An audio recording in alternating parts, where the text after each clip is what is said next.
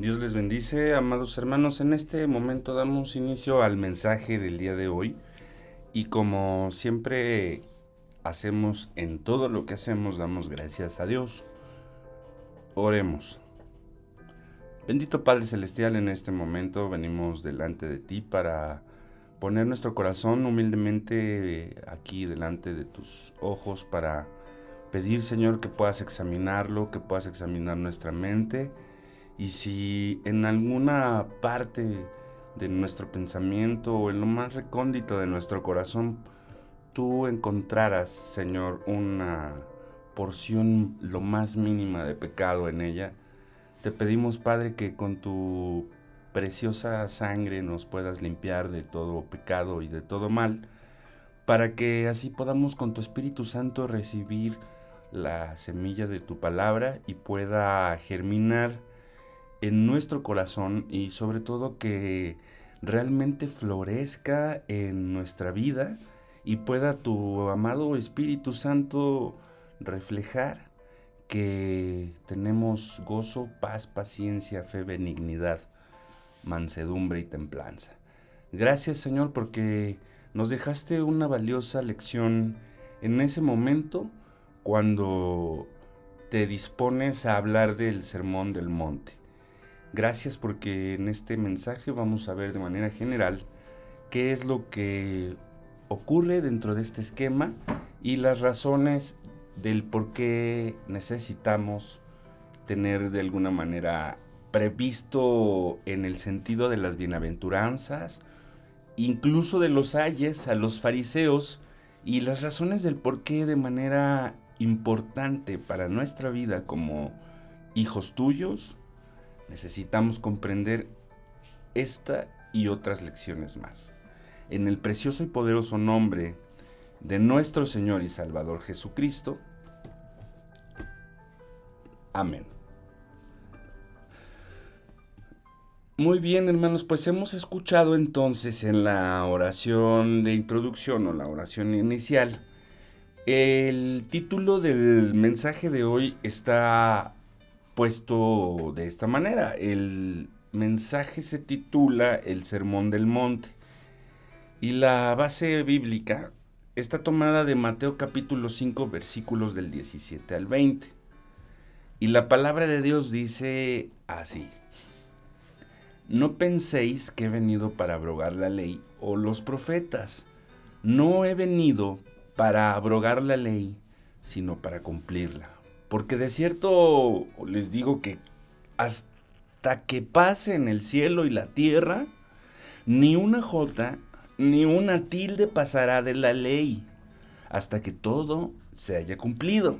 De manera que cualquiera que quebrante uno de estos mandamientos muy pequeños, y así enseñe a los hombres, muy pequeño será llamado en el reino de los cielos. Mas cualquiera que los haga y los enseñe, este será llamado grande en el reino de los cielos. Porque les digo que si su justicia no fuera mayor que la de los escribas y fariseos, no entrarán en el reino de los cielos. La palabra justicia se pronuncia dikeosini y, y significa principio moral que inclina a una persona a obrar y juzgar respetando la verdad y dando a cada uno lo que corresponde. Por encima de todo deben primar la justicia y la igualdad. La verdadera justicia, en contraposición a la falsa justicia que vamos a analizar acerca de los escribas y los fariseos, pues es importante recordar que la gente veía a los escribas y a los fariseos como el modelo religioso y los maestros en cuanto a las cosas de Dios. Ellos fijaban las reglas y determinaban lo que era santo y lo que era profano. Una de las cosas una de las cosas por las que los escribas y fariseos detestaban a Jesús era porque él en este sermón expuso la superficialidad y el engaño de ellos. Tal cual sucede ahora con aquellos personajes, incluyendo en el, digamos, en la familia cristiana, aquellos que son legalistas y aquellos que no están en la familia cristiana, que son sectaristas judaizantes, y todos aquellos que tratan de presentar la salvación por obras. Recuerda que Efesios 2, 8 y 9 dice que no es por obras, para que nadie se gloríe. Entonces, la ley nos presenta más de 600 mandatos escritos en la ley mosaica, en el Pentateuco y en el compendio del Tanaj o la Tanaj, donde podemos darnos cuenta que, según también en Gálatas podemos leer más adelante, entenderemos que es imposible seguir la ley. Pero ciertamente existe una justicia por parte de Dios. Para Dios, en su santidad, es justo. Y la verdadera justicia es ilustrada por Jesús en Mateo capítulo 5 y lo puedes leer desde el versículo 1 hasta el versículo 48. El versículo que podemos tomar como algo de suma importancia en esta porción de la palabra de Mateo 5 es el objetivo de esta y lo dice el versículo 48 de Mateo 5. Jesús dice, sed pues vosotros perfectos, como vuestro Padre que está en los cielos es perfecto. Entonces podemos comprender que aquí está dividida en dos partes la aplicación de dicha justicia. Una vez que para ti y para mí como creyentes actualmente de la palabra de Dios, existe una justicia que es esa justicia positiva que nos ha hecho ser salvos por medio de la redención de nuestro Señor Jesucristo. Y esta misma redención nos lleva a tener un proceso de manera interna porque trabaja la justicia donde el trabajo y la concepción de la justicia comienzan por nosotros mismos. Pero existe un lado negativo donde esta justicia debe también ser aplicada. Y es que el problema del pecado es que comienza de manera interna. Y esto lo puedes ver claramente planteado en el esquema de la carne, en el versículo 5, perdón, en el capítulo 5, pero ya lo encuentras de los versículos 17 al 48.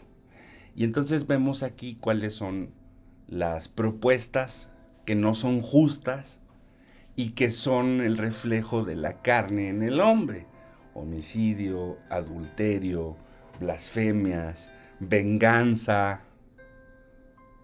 mentiras, traiciones y todas estas cosas negativas por las que el hombre se inclina al pecado en el contexto carnal. Entonces, la verdadera justicia practicada por nosotros como creyentes, como hijos de Dios nacidos de nuevo, podemos leerla en el capítulo 6 de Mateo y lo vamos a encontrar desde el versículo 1 hasta el capítulo 7, versículo 12. Esa es la verdadera justicia que debemos practicar como hijos de Dios. ¿Qué es lo que tenemos que pensar para llevar adecuadamente esta misma justicia? Punto número uno, y esto lo dice el versículo 1 del capítulo 6. Y dice así, guardaos de hacer vuestra justicia delante de los hombres para ser visto de ellos. De otra manera, no tendréis recompensa de vuestro Padre que está en los cielos. Esto quiere decir que la justicia que podemos hacer hacia nuestros hermanos, hacia la iglesia o incluyendo a quienes no son nuestros hermanos, es decir, a las personas con las que convivimos fuera de nuestro entorno cristiano, es importante no hacer o no tocar campana, como diría mi mamá, para poder hacer justicia. La justicia que nosotros debemos ejercer hacia los hombres debe estar enfocada para que solamente Dios pueda verla. Por esa razón, en el versículo 33 de Mateo capítulo 6, nos explica qué es lo que debemos hacer primero, antes de hacer nuestra justicia. Si buscamos primeramente el reino de Dios y no nuestra justicia, no el que nosotros podamos mediar o podamos encontrar algo que pueda resolver el problema con el que estamos actualmente viviendo. La justicia es de parte de Dios. Y una vez que logramos todo esto, es decir, buscar a Dios primeramente en todo tiempo, entonces el resultado será que todas las demás cosas serán añadidas. Entonces, así que dice la palabra en el 7, en el capítulo 7, versículo 12, que una vez que nosotros comenzamos a buscar el reino de Dios y las cosas empiezan a llegar por añadidura, nuestro trato con los demás debe ser así dice eh, Mateo capítulo 7, versículo 12. Así que todas las cosas que quieran que los hombres hagan con ustedes, así también ustedes deben hacer con ellos. Porque esto es la ley y los profetas. Entonces comprendemos aquí algo sumamente importante. Seguimos hablando de una serie de leyes y mandamientos. Y recordamos que todos han sido sintetizados por nuestro Señor Jesucristo en dos mandamientos los más importantes. Amar a Dios y amar a nuestro prójimo.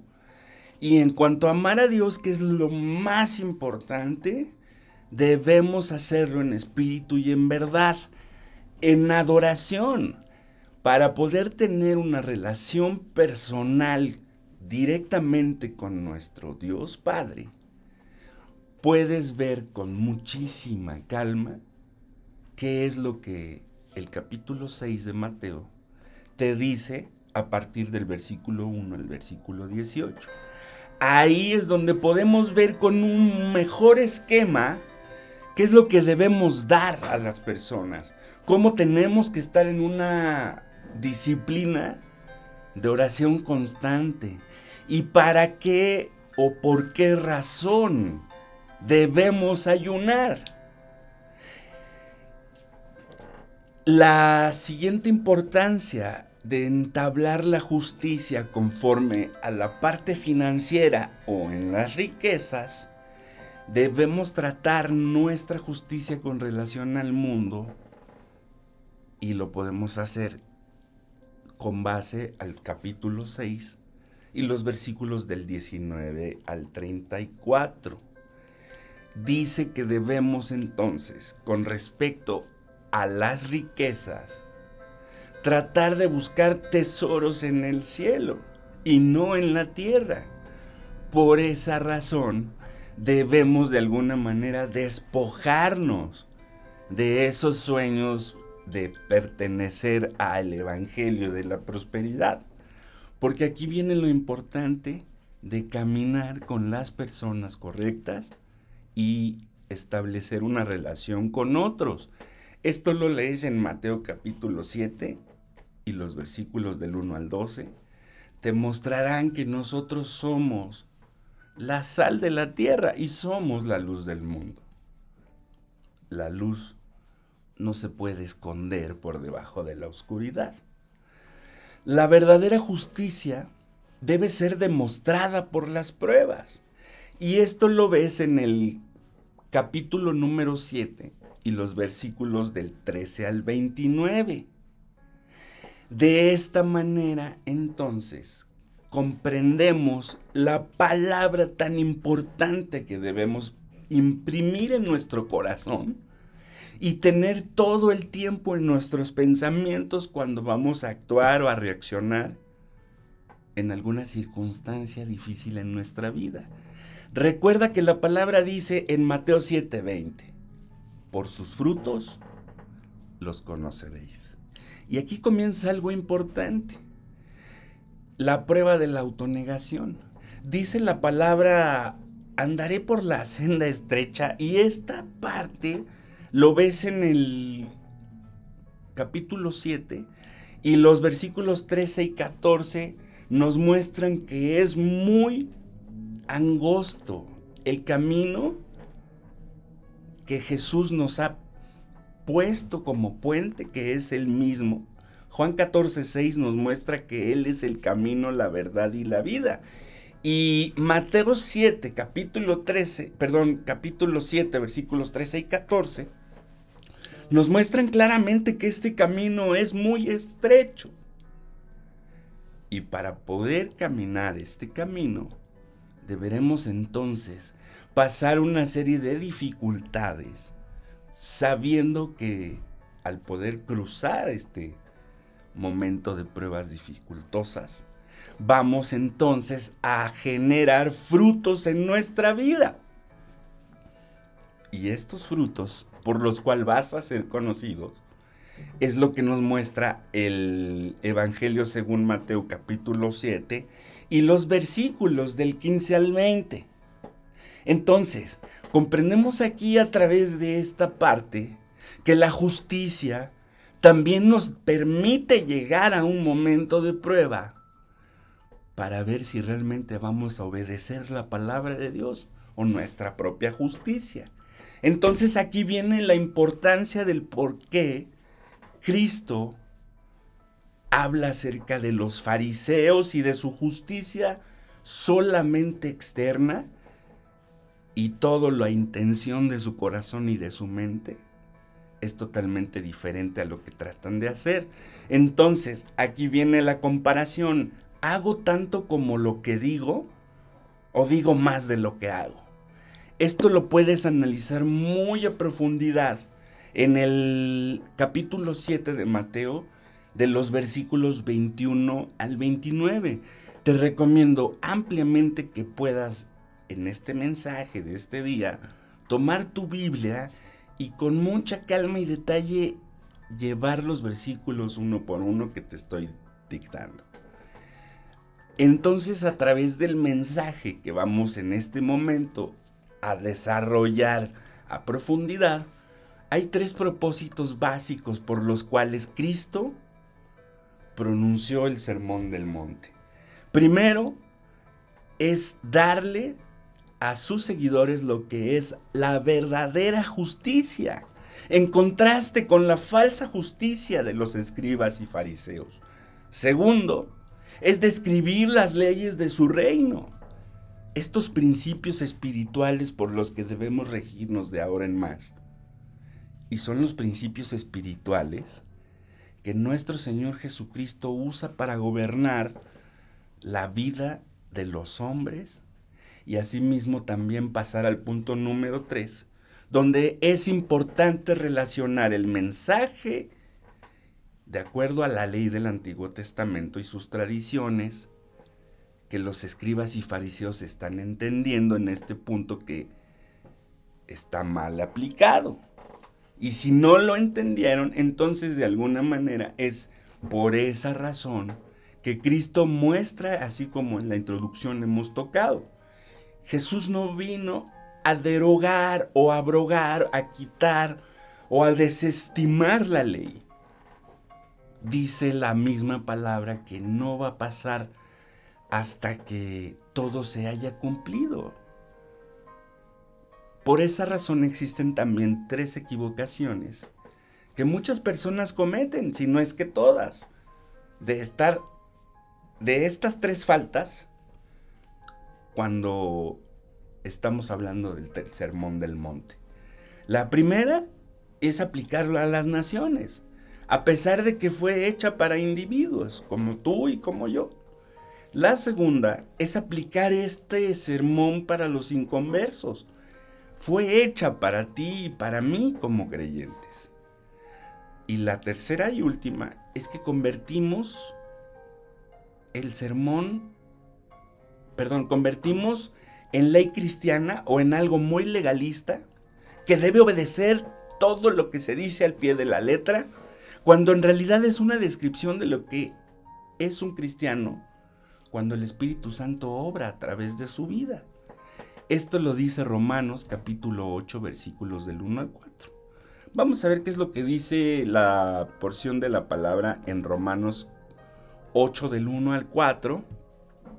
En la versión de la Reina Valera revisada de 1960 la palabra de Dios dice así. Romanos 8.1, viviendo en el Espíritu. Ahora pues, ninguna hay condenación, ninguna condenación hay, perdón, para los que están en Cristo Jesús, los que no andan conforme a la carne, sino conforme al Espíritu.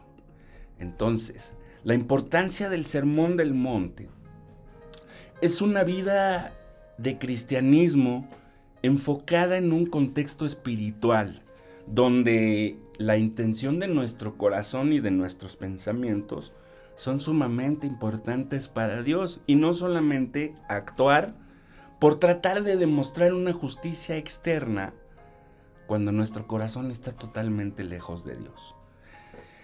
Mateo es el Evangelio del Reino y en esta etapa el rey todavía no ha sido rechazado. Algunos estudiosos dicen que el Sermón del Monte se aplica solo al pueblo de Dios durante la edad del reino.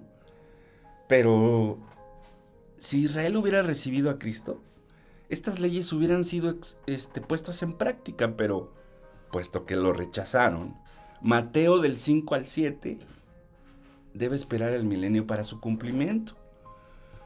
Uno puede apegarse al carácter dispensacional de Mateo sin perder para hoy el sermón del monte. Es más, si el sermón del monte se aplica únicamente a la edad del reino, ¿habrá entonces ladrones en el milenio? Veamos en Mateo 6:19 lo que dice. Busquemos Mateo 6:19.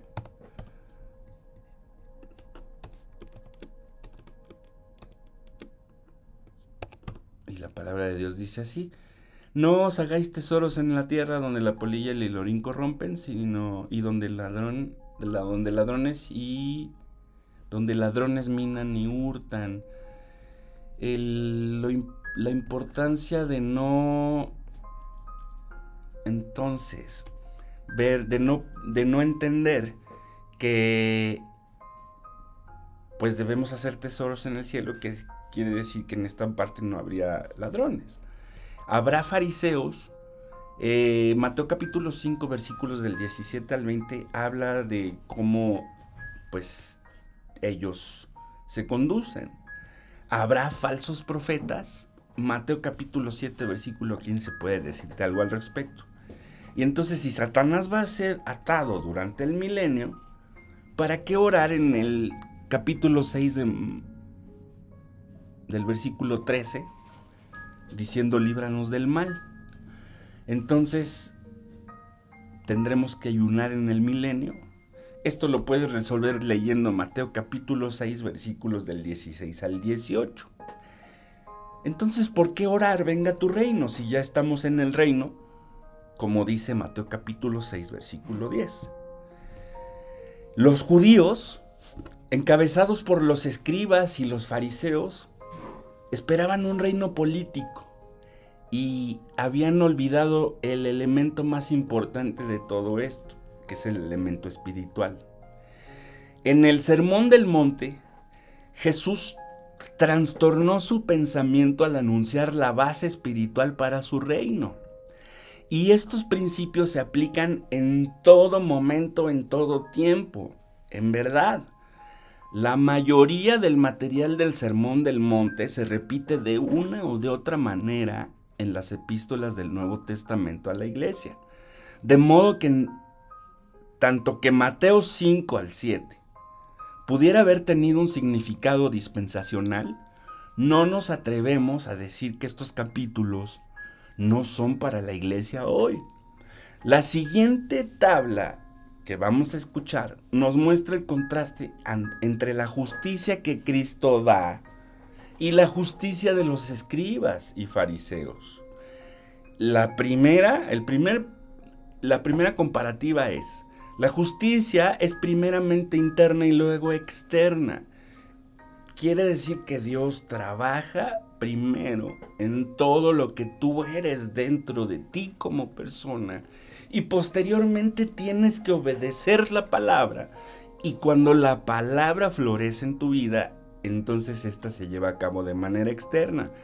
Esto lo encuentras en Mateo 5 del versículo 1 al versículo 16. En contraste con la justicia externa, para los fariseos, la puedes entender en Mateo 23 del 23 al 28 y Lucas 11 del 37 al 41. La segunda comparativa es que el pecado es un asunto del corazón, no solo de las acciones. Recuerda que la ley dice que una persona que adulteraba debía ser muerta a pedradas.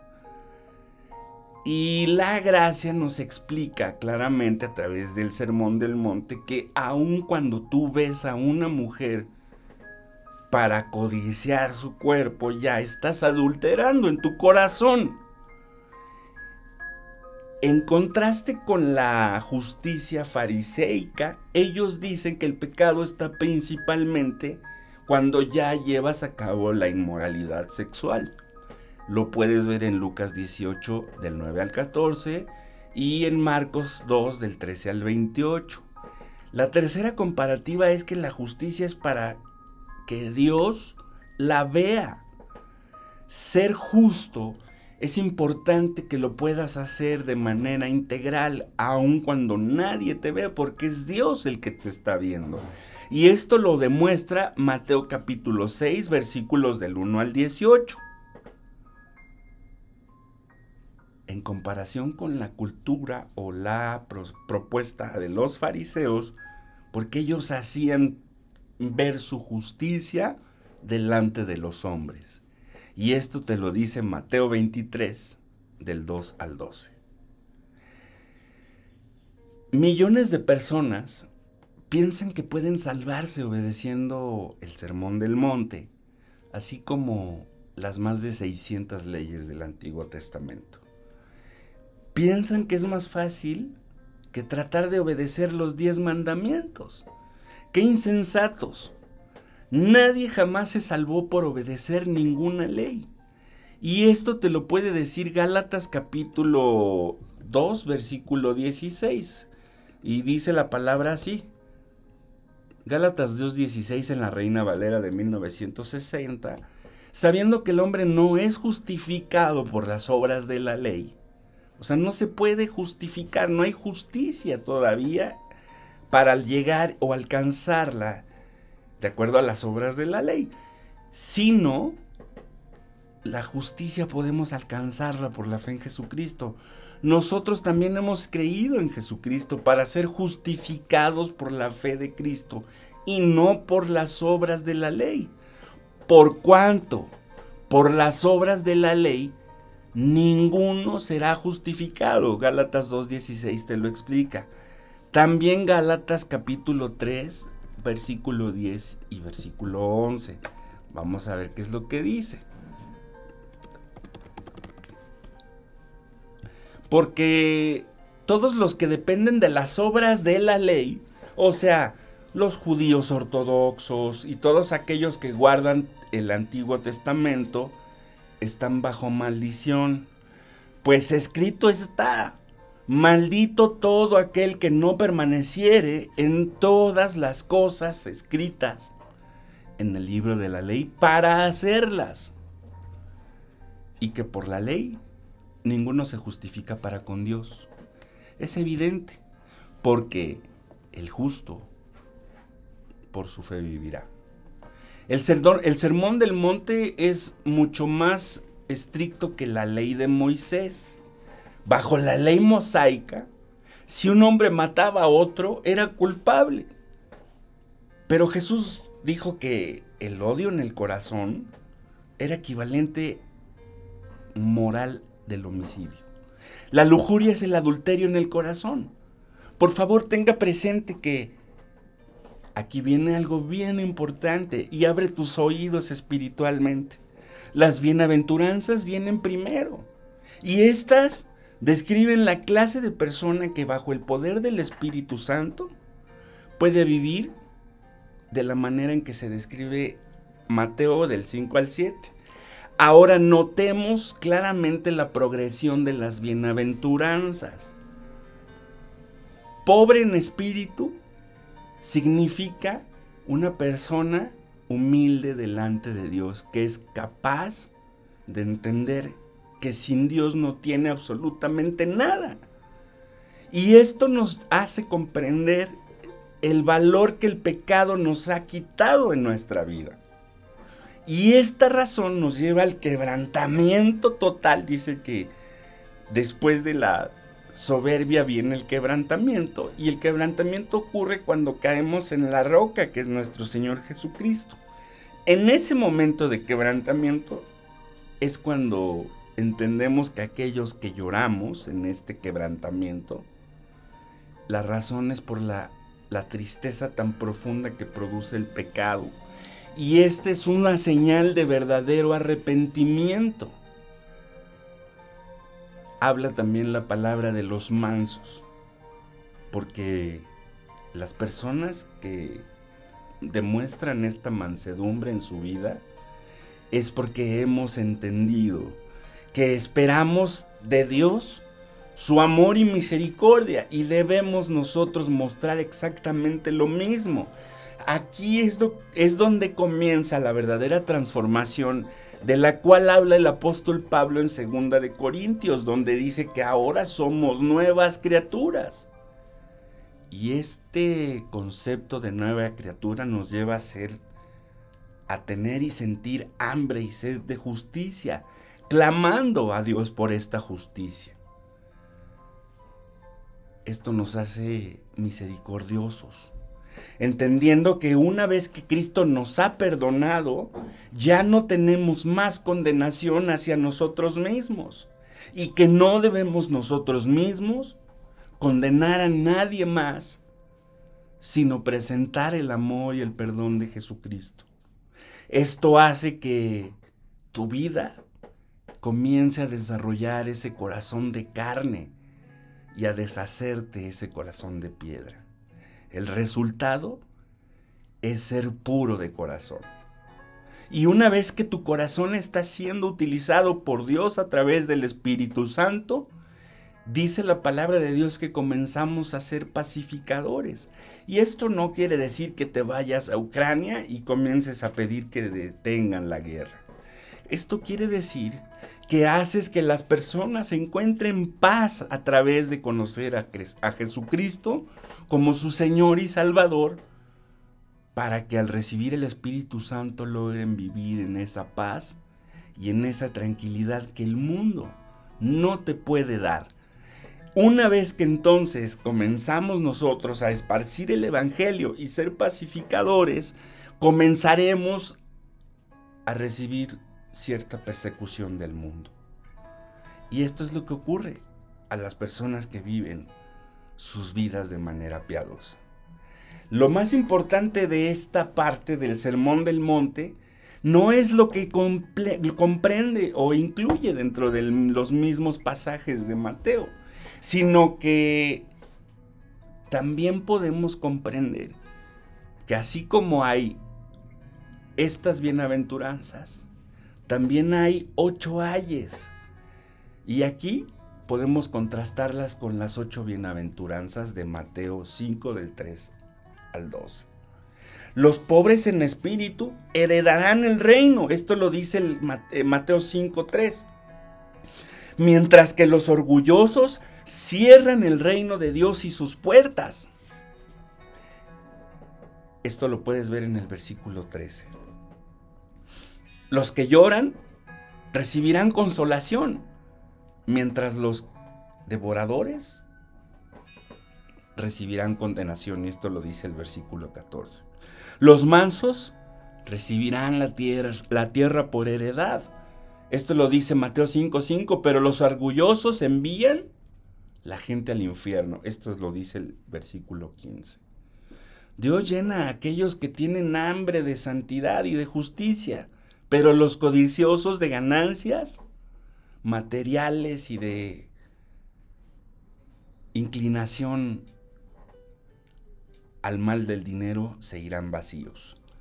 Esto lo dice los versículos del 16 al 22. Los misericordiosos alcanzarán misericordia. Esto lo dice Mateo 5.7. Pero los fariseos rechazaron la misericordia al especializarse en trivialidades. Y esto lo puedes ver en los versículos 23 y 24. Los limpios de corazón verán a Dios. Mateo 5.8.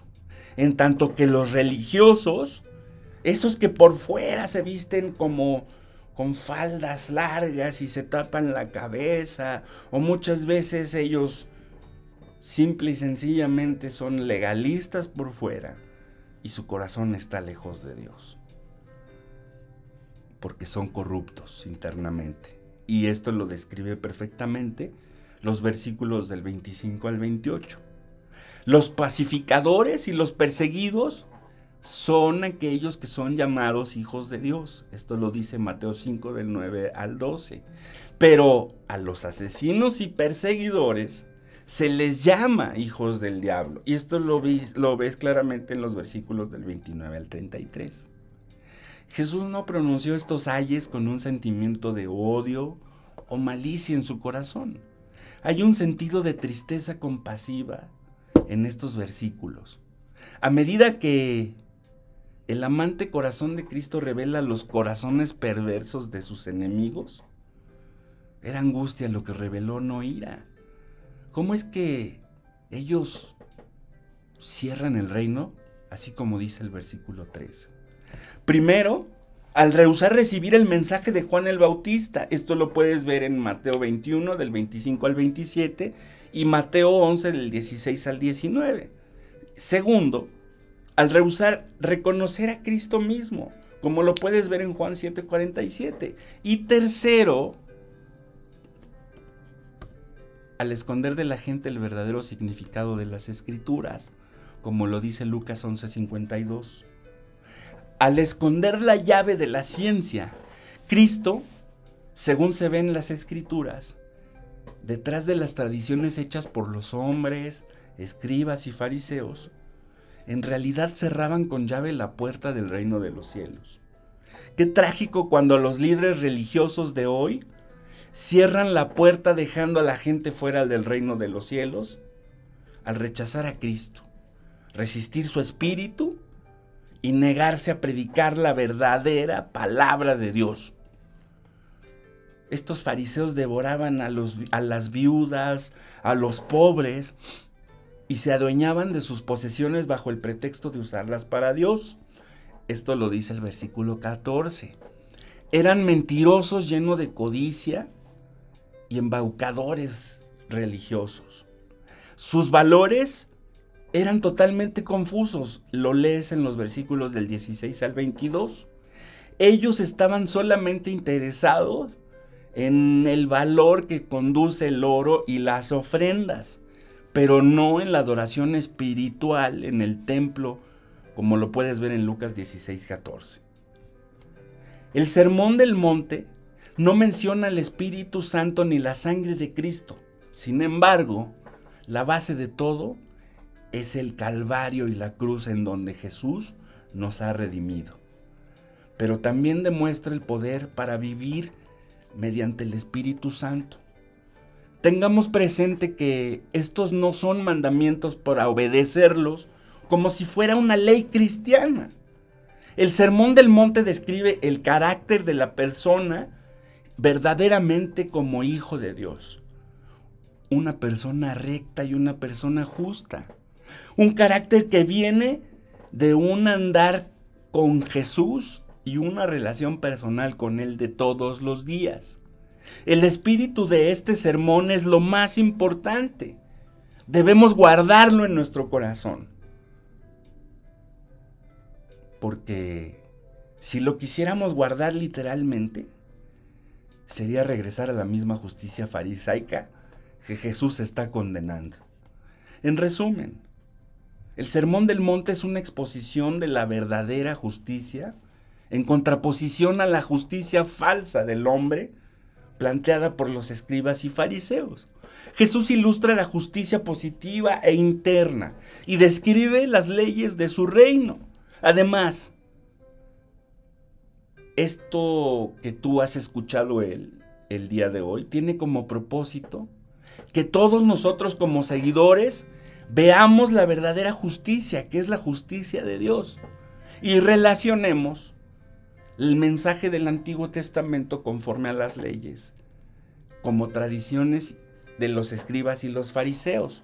Pero debemos tener cuidado de no aplicarlo a las naciones o a los inconversos. Es importante recordar, amados hermanos, que la salvación no se logra por obras, sino por medio de la gracia de Dios a través de la fe en Cristo Jesús.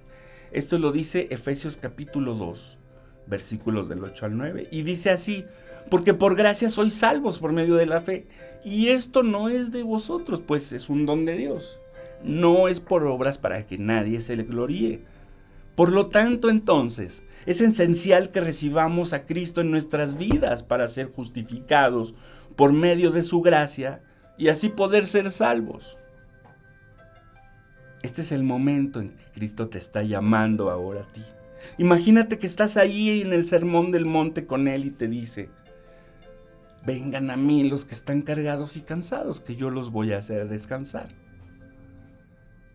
Cristo está tocando a la puerta de tu vida, dice Apocalipsis 3:20. Abre la puerta para poder sentir verdaderamente que tu hambre y sed de justicia son realmente saciados y permite que Dios viva en tu vida. Recordemos que nuestra justicia no puede ser mayor que la de los escribas y los fariseos. Pero en Cristo Jesús podemos alcanzar la verdadera justicia y entrar en el reino de los cielos. Oremos.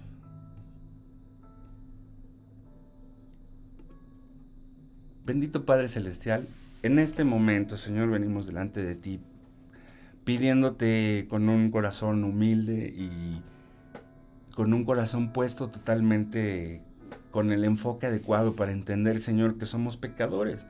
La justicia humana, las leyes mosaicas y las reglas más impactantes de nuestro mundo no pueden lograr hacernos justos delante de ti. Por esa razón Cristo vino y nos justificó. Dice tu palabra que Jesús no estimó ser igual a Dios como algo que aferrarse, sino que se despojó a sí mismo y tomó forma de siervo, haciéndose semejante a los hombres, y se humilló a sí mismo hasta la muerte de cruz.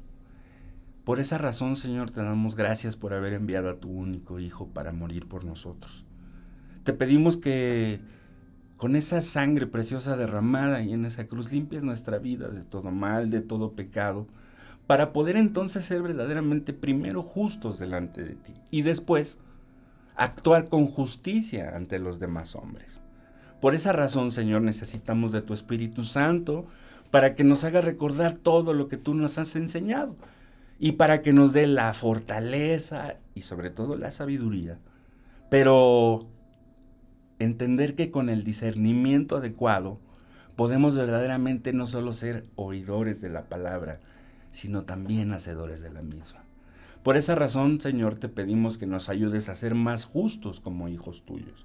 Y si en este momento alguien que pudiese haber llegado hasta este punto y no ha entendido cómo poder ser salvo, cómo llegar al cielo y cómo poder evitar la muerte eterna en el infierno, entonces esta es tu oración. Repite conmigo, Señor Jesús, en este momento vengo delante de ti porque me he dado cuenta de que no puedo por mi propia cuenta ser salvo, enderezar mi vida y lograr llegar al cielo a ver al Padre. Por esa razón te pido que me perdones todos mis pecados. Yo sé que ya no tengo que pagar por ellos porque tú lo hiciste ahí en esa cruz. Te confieso como mi Señor y mi Salvador y te pido que entres aquí en mi corazón y en mi vida. Estoy totalmente arrepentido de todo lo que he hecho y por esa razón necesito nacer de nuevo, necesito ser una nueva criatura. Y solamente tú puedes darme la vida nuevamente. Así como tú resucitaste, también quiero resucitar en el día adecuado. Gracias Señor por la tremenda salvación que has puesto en mí. Te pido que tu Espíritu Santo more en mi corazón, en mi vida, y que me des la fortaleza y la firmeza de poder ser verdaderamente un discípulo, hijo tuyo, y sobre todo poder ir y predicar el Evangelio a todas las naciones. En el nombre poderoso de nuestro Señor y nuestro Salvador Jesucristo. Amén.